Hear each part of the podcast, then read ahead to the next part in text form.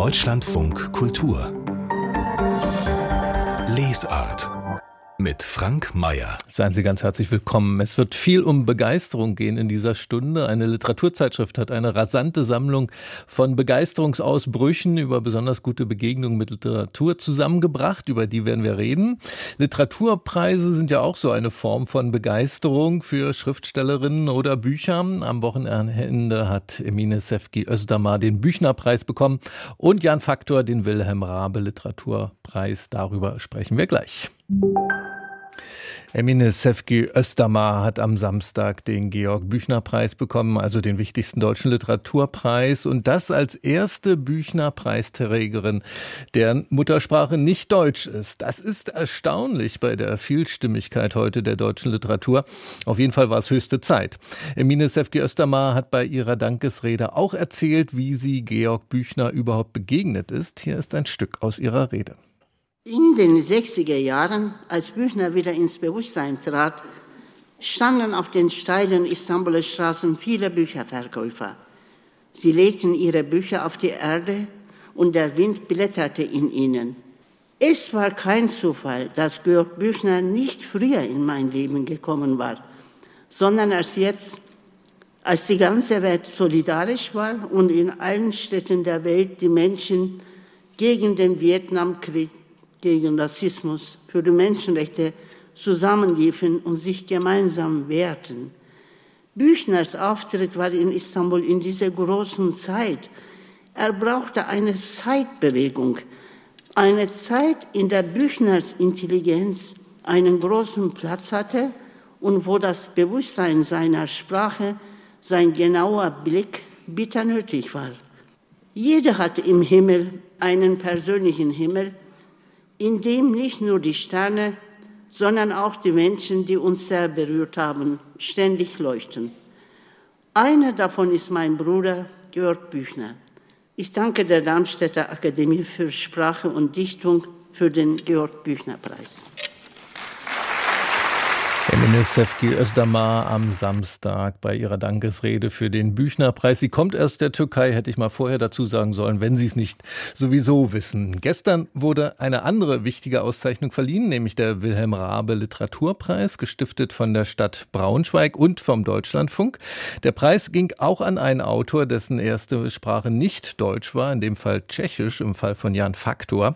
Der wurde für seinen Roman Trottel ausgezeichnet und bei der Preisverleihung war unser Redakteur René Agiga dabei, Ressortleiter Literatur beim Deutschlandfunk. Guten Morgen. Hallo, guten Morgen. Die Preisverleihung hat, wenn ich es richtig verstanden habe, im Prinzip schon Samstag angefangen mit einem Lesefest. Ja, was war da los? Genau, die eigentliche Preisverleihung gestern eine Matinee und am Vorabend bereits, genau, Samstagabend ein Lesefest. Man könnte sagen, wenn in Darmstadt, da haben wir ja gerade diesen O-Ton von Frau Özdemmer gehört, wenn da da so die Akademie äh, ähm, ähm, versammelt war. Und das heißt, man hat da eher den akademischen, den hohen Teil der, des deutschen Literaturbetriebs versammelt. Dann war in Braunschweig, eine andere deutsche, kleinere Großstadt, dann war in Braunschweig am Wochenende etwas für das Publikum da. Also, also ein großes Lesefest, das den ganzen Samstagabend mit 20 Lesungen bestritten hat, die in drei, auf drei Zeitfenster verteilt waren. Und wenn man sich das vorstellt, 20 Lesungen in drei Zeitfenstern an unterschiedlichen Orten, dann hat man eine Ahnung davon, dass da sehr schnell der Eindruck einer schönen Überfülle entsteht. Also man muss sich immer entscheiden, wo gehe ich jetzt hin, was höre ich mir an, Lesung und Gespräch waren das in der Regel und die Veranstalter der Stadt Braunschweig war besonders stolz darauf, dass da ganz viele ausgezeichnete Autorinnen und Autoren dabei waren. Kim de l'Horizon beispielsweise, gerade ausgezeichnet mit dem Deutschen Buchpreis. Aber auch Anna Marwan, die äh, im Sommer den Klagenfurter Bachmann-Preis mhm. gewonnen hat, oder Feridun Saimolu, der seit äh, vielen Jahren ja äh, ein eine prominente Stimme äh, im deutschen, in, in, der deutschsprachigen Literatur ist, waren da versammelt. Also ähm, schön eingeleitet, dann die eigentliche Feierstunde am Samstag, äh, am Sonntag von äh, mit Jan Faktor für Jan Faktor, wie sah die dann aus? Genau, das war gestern, äh, ich bin noch ganz beseelt davon. Das ist zum einen einfach ein feierlicher Akt im kleinen Haus des Theaters in Braunschweig gewesen, zum anderen ist es dort gelungen, die ganze Feierstunde ganz stark von dem Roman prägen zu lassen. Und dieser Roman Trottel, der zeichnet sich, den haben wir hier auch äh, besprochen in der in der, in der Sendung, zeichnet sich äh, zentral dadurch aus, dass es so ein Gefälle gibt zwischen dieser trotteligen Hauptfigur, Titelfigur und vielen Witzeleien, 50 Sorten von Humor einerseits und andererseits äh, den unsäglich traurig, traurigen Verlust des Sohnes dieser Hauptfigur. Dieses Gefälle zeichnet das Buch so ein bisschen aus. Und ähm, ja, das Buch geht damit um, indem schon diese Anlage, die ich jetzt skizziert habe, eigentlich eine sehr ironische ist. Ironisch in dem Sinne, dass äh, eigentliches Sprechen die ganze Zeit durchkreuzt wird. So, und das hat man in der Preisverleihung gestern eben auch gehört, denn äh, die Preisrede beispielsweise des, äh, des ausgezeichneten Jan Faktor, die war auch sehr ironisch in vielfältiger Weise. Also ein Thema, das eine Rolle gespielt hat, war geschlechtergerechte Sprache, von der ich niemals sagen würde, dass er sie einfach straight kritisiert hätte, sondern er hat äh, dieses Thema umspielt und auf äh, unterschiedliche Weise äh, ironisiert, eher statt kritisiert, beispielsweise indem er die Perspektive eingenommen hat, 35.000 Jahre lang äh, haben menschliche Sprachen keine, Geschlechter, keine geschlechtergerechte Sprache hervorgebracht. Warum jetzt? Mhm. Ähm, die ich weiß nicht, ob dann äh, noch etwas Ernst in die Versammlung hineinkam oder Wehmut, denn es war auch ein Ver eine Verabschiedung stand auch dann. Der langjährige Vorsitzende der Wilhelm Rabe Literaturpreis Jury, Hubert Winkels, wurde gestern auch verabschiedet. War das wehmütig? Das war unbedingt wehmütig. Äh, insofern äh, der Intendant dieses Hauses, äh, Stefan Raue, Hubert Winkels selbst verabschiedet hat, der nach wirklich langen Jahren äh, äh, dort jetzt das letzte Mal als Juryvorsitzender fungiert hat. Seit 2000 Seit dem Jahr 2000 wird der Rabe-Preis auch vom Deutschlandfunk gestiftet. Seitdem und länger ist Hubert Winkels dabei gewesen und Hubert Winkels hat den Preis tatsächlich geprägt auf eine bestimmte Weise. Ähm, vielleicht kann man die am besten illustrieren, indem man den Preisträger vom Jahr 2000 in Erinnerung ruft. Das ist Reinhard Götz gewesen und mhm. damit mit dieser Preisverleihung, glaube ich, hat äh, Hubert Winkels und die Jury haben Winkels und die Jury diesen Preis äh, doch nachhaltig und sehr heftig in die Gegenwart äh, katapultiert. Das Buch damals hieß Abfall für alle und war eine, ja, also buchartige, buchartige Nachformung des damals neuen, der damals neuen Rede im Internet. Also viel drumherum gestern noch um die Auszeichnung von Jan Faktor mit dem Wilhelm Rabe Literaturpreis für seinen Roman Trottel. Ähm, wir hatten ihn auch hier in der Sendung für ein längeres Gespräch über dieses Buch, finden Sie auf unserer Homepage deutschlandfunkkultur.de. René Giga, vielen Dank. Nicht zu danken. Wenn Sie gern mal wieder einer ordentlichen Portion Begeisterung begegnen würden, einer dicken Packung Enthusiasmus, das auch noch mit Literatur verbunden, dann wäre die neue Ausgabe der Literaturzeitschrift Hansa Akzente eine sehr gute Empfehlung für so eine Begegnung. Die steckt nämlich voller direkter, klarer und oft auch noch sehr gut formulierter Begeisterung für Literatur. Hansa Akzente erscheint im Hansa Verlag, herausgegeben vom Hansa Lektor Florian Kessler und er ist jetzt in München für uns im Studio. Hallo, Herr Kessler. Guten Morgen, hallo. Wenn Sie mal versuchen, einen äh, Begeisterungsausbruch rauszupicken aus Ihrem Heft, bitte. Wer, welcher hat Sie denn nochmal besonders begeistert vielleicht?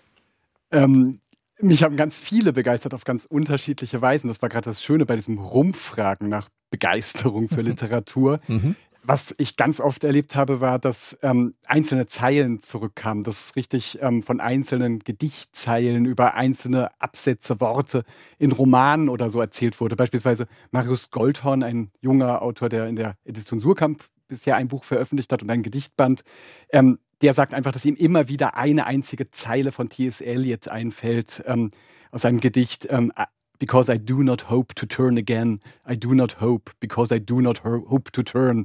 Und er hat das wie so ein Mantra in sein Leben integriert. Mhm. Und das finde ich einfach wahnsinnig schön, wenn man plötzlich merkt, dass Literatur auf eine solche Weise da sein kann, dass die immer im Hintergrund mindestens anwesend ist. Ich fand unter anderem sehr schön, was Martin Lechner, der Autor, geschrieben hat über gute Bücher in ihrer Zeitschrift. Ich lese mal die ersten drei Sätze vor von Martin Lechner.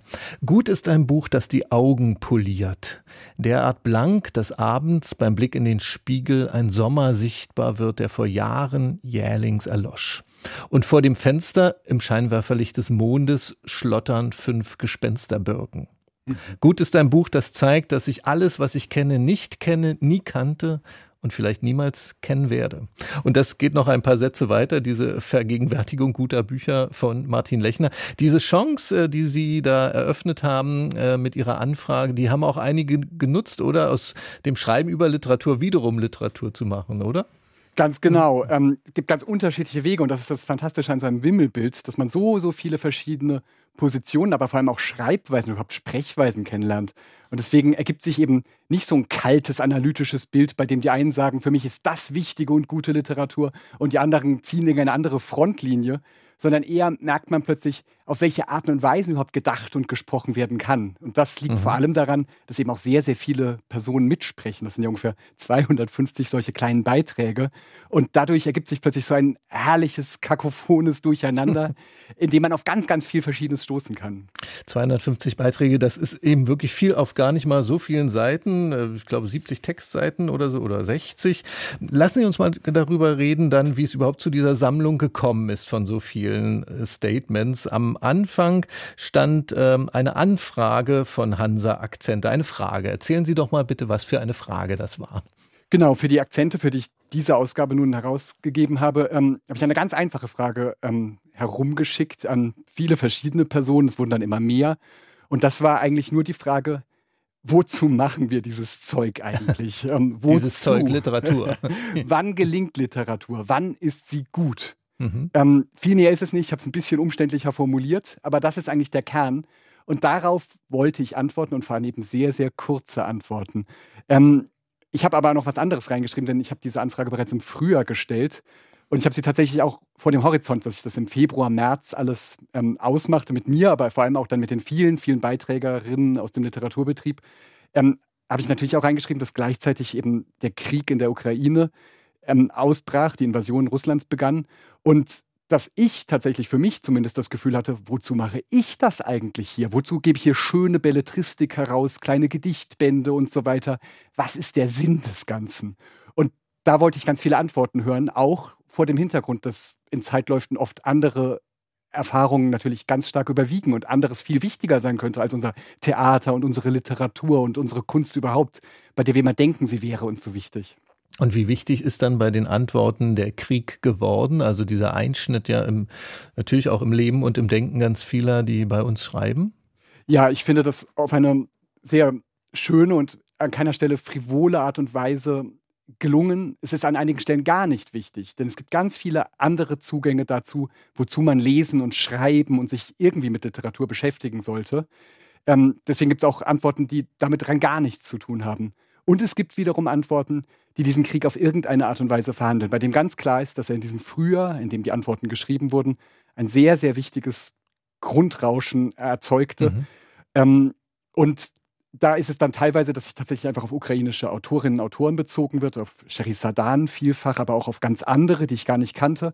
Es gibt aber auch ganz andere Erörterungen. Der Schriftsteller Norbert Strein beispielsweise regt sich in meinen Augen zu Recht auf über die Kölner Oberbürgermeisterin, die damals vorschlug, man sollte doch jetzt Bücher nach Kiew oder in die Ukraine schicken und sagt, ähm, Literatur ist vielleicht wichtig, wenn ich es jetzt wiedergebe, aber so wichtig mhm. ist sie eben nicht. Es gibt auch andere Dinge. Und auch das sind dann Beiträge, in denen immer verhandelt wird.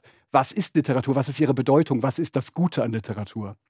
Was Ihre Sammlung ja explizit extrem prägt, ist die Kürze der Antworten, die sie bekommen haben. Also die kürzeste ist, glaube ich, nur ein Satz äh, von Sascha Stanisic. Ähm, ähm, andere haben sich nicht so einschränken können und dann doch eher eine halbe Seite geschrieben. Aber in diesem Spektrum bewegen sich die Antworten. Warum wollten Sie denn so kurze Antworten auf diese Frage, was ist gute Literatur einsammeln? Sie hätten sich ja auch ähm, drei, vier ausgefeilte Essays bestellen können stattdessen. Ja, ähm, ich wollte eigentlich gar nicht kurze, ich wollte fast unmögliche Antworten bekommen. Ich wollte das wirklich verhindern, nach allen Regeln ähm, der, der Wissenschaft und der Anschauung, dass das irgendwie vernünftig ablaufen könnte. Und das ist ja gerade das Schöne an solchen Aufgaben, dass dann immer wieder Wege gefunden werden können, wie man doch etwas sagen kann. Das sind sozusagen Daumenschrauben, mit denen man dann dennoch schreiben muss. Und das ist eben das Schöne an solchen Begrenzungen wie großer Kürze, es gibt auch ganz viele andere Möglichkeiten, ähm, dass dann gerade dadurch ganz, ganz viel entsteht. Und außerdem auch eben dieses, was mir sehr wichtig war, dass ein ganz anderer Betrieb gezeigt wird als der, den wir uns immer vorstellen, der irgendwo ähm, beisammen sitzt und eigentlich eine Telefonzelle passen würde und bei dem wir alle Mitmachenden kennen, sondern dass dadurch erst entstehen kann, dass ganz, ganz viele verschiedene Personen auch aus unterschiedlichsten Szenen und Milieus ähm, miteinander sprechen können. Und das geht natürlich nur, wenn wirklich kurz aufeinander reagiert wird, fast schon. Und was sind das für unterschiedliche Szenen und Milieus, die Sie da zusammengebracht haben? Also ein paar bekannte Namen sind auch dabei. Anja Kampmann, Ilmar Rakusa, Daniel Kehlmann zum Beispiel. Aber viele, die ich auch überhaupt nicht kannte, obwohl ja hier durch diese Sendung auch viele Leute aus dem Literaturbetrieb gehen. Äh, wen, wen haben Sie alles eingeladen? Das war tatsächlich ein ganz bisschen die Kür des Ganzen und mir sehr wichtig, ähm, dass ich, ähm, das ist ja auch so ein bisschen so eine Art Kanonbildung, die da man, man da macht, dass man aufzeigt, wer eigentlich dazugehört und wer nicht. Und da wollte ich die Türen in alle Richtungen weit aufstoßen, ganz viele verschiedene Szenen auftun. Ich habe also auch ähm, Deutschlehrerinnen, die sich sehr umtun, Buchhändlerinnen von einem Buchhändler bei Thalia bis zu einer vielfach preisgekrönten Buchhandlung gefragt. Ich habe sehr, sehr junge Leute. Es ist Maria Wollburg, eine Studentin, die ähm, gleichzeitig ähm, auf Twitter ganz tolle, interessante Sachen über Literatur schreibt dabei, die, glaube ich, 99 geboren ist. Und genauso Uwe Schütte, der langjährige Literaturredakteur der Frankfurter ähm, Rundschau, der schon lange im Ruhestand ist. Ich wollte also die verschiedensten Generationen und in alle Richtungen ähm, das öffnen. Und das ist tatsächlich auch das, was man als Lektor beim größeren Verlag kann, weil man da ja im Optimalfall wirklich ein größeres Adressbuch hat und an dem die ganze Zeit arbeitet, weil man ja unbedingt mhm. viele interessante literarische Stimmen kennenlernen möchte. Dann kommen wir jetzt mal zur Quintessenz des Ganzen. Was für, ja, was für mögliche Antworten haben sich denn herauskristallisiert? Also es sind natürlich 250 unterschiedliche, aber was für Themen oder Schwerpunktsetzungen haben sich denn da zusammengefunden als Antworten, was das heute ist oder als was gute Literatur angesehen wird? Ja, ganz genau. Das ist ja ganz bisschen wie wenn man jetzt bei so einem Wo ist Walter Wimmelbild fragen würde, wie sieht die Gestalt jetzt insgesamt aus oder so. Da lässt sich gar nicht so leicht verallgemeinern. Das ist gerade das Tolle, dass es immer eine Gegenstimme gibt, die genau entschieden das Gegenteil vertritt. Ähm, was ich aber glaube, was man vielfach vorfinden kann, ist überhaupt eine große Frage ähm, nach dem Standpunkt. Wie soll man erzählen? Was gerät dabei aus dem Blick? Ist, glaube ich, etwas, wo tatsächlich auch unsere politischen Diskussionen ganz stark einsickern, dass immer wieder gesagt wird, ähm, wessen Wort zählt, wessen nicht, wie kann ein Text das reflektieren. Eine andere wichtige Frage, da gibt es eine tolle interne Diskussion sozusagen, ist um, die nach Wahrhaftigkeit. Um da kurz nachzufragen, ja. also das ist quasi das Stichwort der Diversität, was Sie gerade angesprochen haben, dass äh, Menschen aus äh, ganz verschiedenen sozialen Feldern unserer Gesellschaft äh, sprechen können sollten, schreiben können sollten und dass das äh, ja auch in den letzten Jahren zum Glück zugenommen hat, die, die Offenheit des Literaturbetriebs. So habe ich es verstanden in den Äußerungen dazu. Ganz genau. Ähm, aber da würde ich jetzt immer noch gar nicht nur sagen, dass es da um die verschiedenen Protagonistinnen geht, sondern auch, dass das überhaupt im Schreiben drin ist. Dass eigentlich jeder Roman, den wir jetzt gerade schreiben, viel, viel stärker darüber nachdenken muss, ähm, welche Erzählwelt präsentiert er damit mhm. und was alles kommt da eigentlich gar nicht vor. Was sehe ich nicht, wenn ich das hier hinschreibe? Und ähm, das war vielleicht nicht immer so, wer weiß. Ähm, eine zweite Sache, die ich ganz interessant finde, wo es eine tolle Diskussion sozusagen im Heft gibt, ist so etwas nach Wahrhaftigkeit. Wir sind ja gerade alle so interessiert an echten Leben. Ähm, bei so einem Nobelpreis wie Annie Arnaud oder so geht es ganz stark darum, dass ja. dieses Autofiktionale eingedrungen ist. Mhm. Und da gibt es dann die verschiedensten Positionen, dass ähm, es auch Plädoyers gibt für eine Literatur, die gerade sich der Illusion und dem Romanesken und so weiter verschreibt. Auf der anderen Seite gibt es dann einen Autor wie Arno Geiger, der sagt, ähm, gute Literatur ist zumindest immer vertrauenswürdig. Man vertraut sich diesem Text an. Das ist kein Text, der einfach nur erfindet und fabuliert. Und ähm, das ist, glaube ich, was ganz Wichtiges. Und ein drittes großes Thema ist, wie sich überhaupt Komplexion erzählen lässt, glaube ich. Das, es geht von sozialen Interessen, wie lässt sich überhaupt von einer Gesellschaft erzählen, die ähm, sozial ganz zerklüftet ist, bis zu solchen Fragen wie, wie lässt sich Klima erzählen und ähm, Klimagerechtigkeit und Klimaveränderung, wie kann man das überhaupt noch in Gedichte oder in Romane oder so bringen? Aber das ist jetzt wirklich meine Auswahl und mein mhm, Blick, mhm. denn andere schreiben da drin ganz anderes Zeug.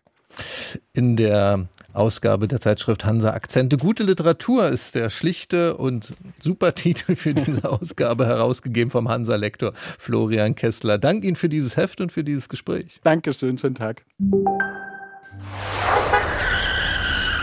Straßenkritik. Ich heiße Margit Heindl und habe in letzter Zeit ein Buch gelesen, das mir ganz besonders am Herzen liegt. Es ist eine wunderschöne Familiengeschichte, spielt von 1819 bis 1918 in Österreich, ein bisschen südlich von Wien, im Mühlviertel. Geht auch um eine Mühle. Das Buch heißt Über Karl reden wir morgen. Es ist von Judith Taschler.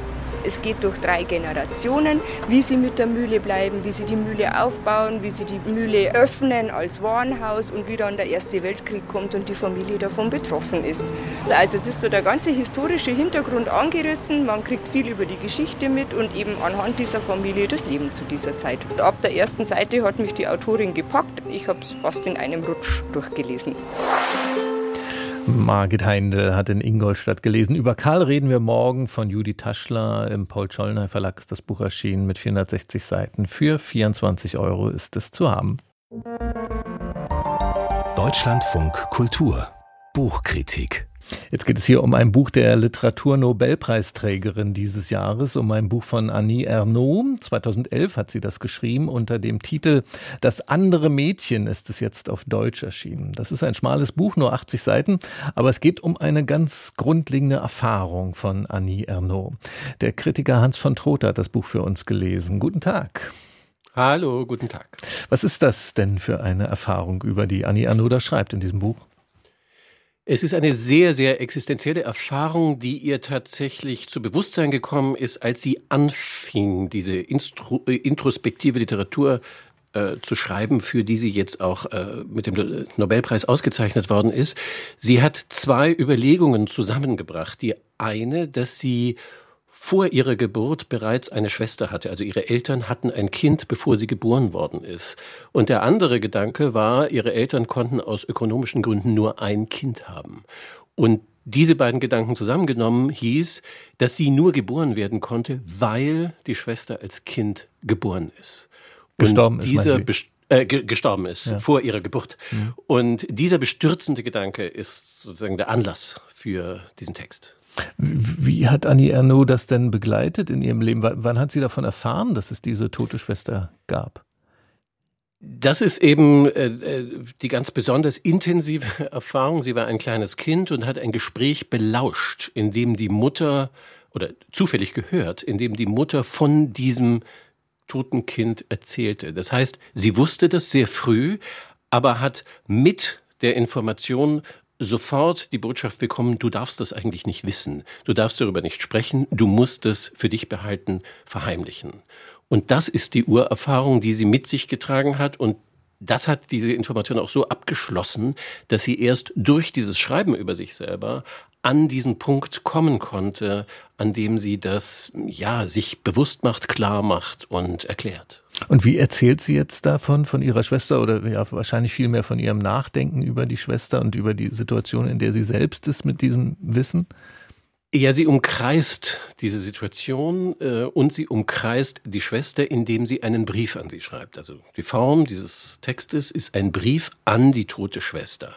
Man kann da an Kafkas Brief an den Vater äh, denken. Das will sie auch. Sie zitiert diesen berühmten kafkaschen Text in ihren Text hinein. Also einen fiktiven Brief an eine tote Person. Und es ist eben diese Schwester, die sie mit dem Du anspricht, der sie sich immer weiter annähert und sich klar macht, wie viel Identifikation zwischen der toten Schwester und der lebenden Schreibenden äh, Schwester ist. In, in, in, Großbuchstaben schreibt sie an einer Stelle auch, ich sehe dich an meiner Stelle im Bett liegen und ich bin's, die stirbt. Und am Ende kommt sie aber zu dem Ergebnis, nicht nur, dass sie angefangen hat zu schreiben, weil die andere gestorben ist, sondern sie sagt, du bist gestorben, damit ich schreibe. Sie macht im Grunde genommen aus dieser Erfahrung die Keimzelle nicht nur ihres Lebens, sondern auch ihres literarischen Werks. Und in Ihrem Werk, da geht es ja auch immer wieder um die sozialen Verhältnisse, unter denen sie schreibt und lebt. Ähm, es geht um Ausgrenzung, um Scham, so heißt ja auch eins Ihrer Bücher. Jetzt haben Sie schon gesagt, ähm, diese Familie konnte sich nur ein Kind leisten, wegen der eben begrenzten Verhältnisse, in denen sie gelebt haben. Da kommt dieses Thema der ökonomischen und sozialen Verhältnisse ähm, spätestens an dem Punkt in das Buch hinein. Ne?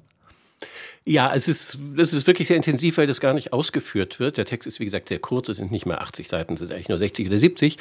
Ähm, es ist aber, es muss nicht ausgeführt werden, weil für diesen einen schlagenden, intensiven Moment ist das einfach so drängend. Und die mhm. Scham kommt einfach in dieses junge, kleine Leben durch diese monströse Information, mit der das Kind natürlich überhaupt gar nicht umgehen kann und gleichzeitig weiß sie, wenn ich darüber reden würde, bekäme ich die schlimmste vorstellbare Strafe. Das ist auch die Stelle, an der sie den Brief an den Vater von Kafka zitiert. Mhm. Und ähm, im Grunde genommen kann man dieses Buch als so eine Art Entwicklung der Poetik von Annie Ernaux lesen, weil sie, weil das die Urerfahrung ist, die sie erzählen lässt, erzählen über sich, über solche monströsen emotionalen Konstellationen, über solche Erfahrungen und sie zeigt, wie sie auf der Suche nach der Sprache ist. Also sie sagt zunächst, über dich kann man gar nicht schreiben, sagt sie über ihre Schwester, du bist die Antisprache. Und sie arbeitet sich 70 Seiten lang daran an, eine Sprache zu finden für etwas, was eigentlich unaussprechlich ist und kommt so zu sich selbst. Und ähm, das hat eine sehr intensive Energie und hat äh, sehr viel Zug und ist sehr, sehr komplex, aber gleichzeitig sehr klar am Ende obwohl es so eine ja, absurde Situation ist. Das andere Mädchen heißt dieses Buch von Annie Ernaux, aus dem Französischen übersetzt von Sonja Fink. Im Surkamp Verlag ist es erschienen. Wie gesagt, 80 Seiten lang, 18 Euro ist der Preis. Vielen Dank an Hans von Trotha. In Deutschland entsteht auch eine Menge türkischsprachige Literatur. Und wer die Autoren sind, die hier ganz selbstverständlich auf Türkisch schreiben, das sollte das Literatürk-Symposium am Wochenende in Berlin vorstellen. Und besonders sollte es da um die rebellischen weiblichen türkischen Stimmen gehen. Meine Kollegin Jaya Mirani hat ihnen zugehört. Es ist ein Abend zwischen der Türkei und Deutschland. Das Gespräch wechselt fließend zwischen Türkisch und Deutsch und auch die Autorinnen lesen mal in der einen, mal in der anderen Sprache. Nur Özalp, Burçin Tetik und Burça Argat leben in Berlin und sind aufgewachsen in der Türkei. Sie schreiben auf Türkisch Romane, Kurzgeschichten oder Haikus. So unterschiedlich ihre Werke sind, so ähnlich sind ihre Herausforderungen. Kuratorin des Panels, Menekşe Toprak, will türkische Schriftstellerinnen in der deutschen Literaturszene sichtbarer machen. Ich wollte nur über diese Frau sein in Berlin mit Autorinnen sprechen, die selber erleben, die auch in der türkischen Sprache hier schreiben, wie sie das wahrnehmen oder wie die Gesellschaft sie eigentlich wahrnimmt. Die Gesellschaft, habe ich das Gefühl, nimmt sie gar nicht wahr. Denn erstmal müssen diese Geschichten in deutsche Sprache übersetzt werden. Und ich habe eher das Gefühl, dass wir eigentlich für die türkische Literaturszene schreiben weil wir da wahrgenommen werden. Aus dieser Position schreibt auch die Autorin Burçin Tetik. Sie stellt auf dem Panel ihren Erzählband Die Rippen meiner Mutter vor. In ihren Erzählungen stellt Tetik Fragen zu Identität, zu Geschlecht und zu Gerechtigkeit und wie die Sprache das alles formt und beeinflusst. Die Erzählungen finden in der Türkei nicht nur Anklang, sie sind auch kommerziell erfolgreich. In Berlin ist sie kaum bekannt. Allgemein ist die gesellschaftliche Rezeption von weiblichen Autorinnen in der Türkei aber noch von Gender-Klischees geprägt, findet Tätig. Wenn ich zum Beispiel etwas schreibe, dann nennt man das Frauenliteratur oder LGBT-Literatur in der Türkei, weil die normale Literatur irgendwie zu Männern gehört. Und das finde ich auch ein bisschen ähnlich hier. Also das finde ich ähnlich überall in der ganzen Welt. Aber natürlich hat die Türkei eine sehr patriarchale Kultur und da ist es noch schwieriger, sich als Schriftstellerin wahrzunehmen. Zumindest eine sprachliche Unterscheidung zwischen Autor und Autorin gibt es im Türkischen nicht. Denn anders als in der deutschen gibt es in der türkischen Sprache kein grammatikalisches Geschlecht, keine männlichen oder weiblichen Pronomen. Trotzdem, der Sexismus ist sprachlich fest verankert. Es gibt schon sehr viele sexistische Idiome und Schimpfwörter. Das ist natürlich auch irgendwie in der Kultur geprägt. Obwohl wir keine geschlechtlichen Pronomen haben, würde ich überhaupt nicht sagen, dass wir eine feministische Sprache jetzt benutzen dürfen in der Türkei, weil alle Schimpfwörter irgendwie etwas mit den Genitalien von Frauen zu tun hat, zum Beispiel. Menekşe Toprak hat ihre Kindheit in Ankara und Köln verbracht und reist auch immer noch häufig zwischen Deutschland und der Türkei hin und her. Diese Erfahrungen fließen in ihr Schreiben mit ein. So erzählt ihr Roman Déjà-vu die Geschichte einer jungen Türkin, die im Berlin der 1920er Schriftstellerin wird. Ihr Umzug nach Deutschland hat auch Toprak eine Perspektive als Schriftstellerin ermöglicht. Ihre größte Freiheit hat die Autorin aber im literarischen Schreiben selbst gefunden. Ich schreibe auch Artikel manchmal für Internets, für Zeitungen. Über Sex kann ich da nicht reden über Sex der Frauen. Aber meine ersten Erzählungen sind über Sex. Inzwischen kann ich auch mit Ihnen jetzt sprechen, aber früher konnte ich gar nicht. Ich konnte das nur in der Literatur machen. Vielleicht lernt man auch sprechen als Frau, öffentlich. Weibliches Schreiben wurde lange als etwas Ungewöhnliches, als etwas Rebellisches gesehen. Burçin Tetik ist in der Frauen- und queeren Bewegung in der Türkei aktiv. Für sie ist dieser rebellische Aspekt nicht nur notwendig, sondern auch selbstermächtigend. Es gibt nicht nur einen Weg, um rebellisch zu sein. Also man kann Literatur veröffentlichen, man kann eine Performance Art kreieren, man kann einfach leben und überleben. Es gibt viele sehr starke Frauen, die ich hier kennengelernt habe und ich finde sie alle sehr rebellisch, muss ich sagen. Das sagt die Autorin und Übersetzerin Menekşe Toprak. Sie hat das Literaturg-Symposium am Wochenende in Berlin kuratiert, für uns beobachtet von Jaya Mirani.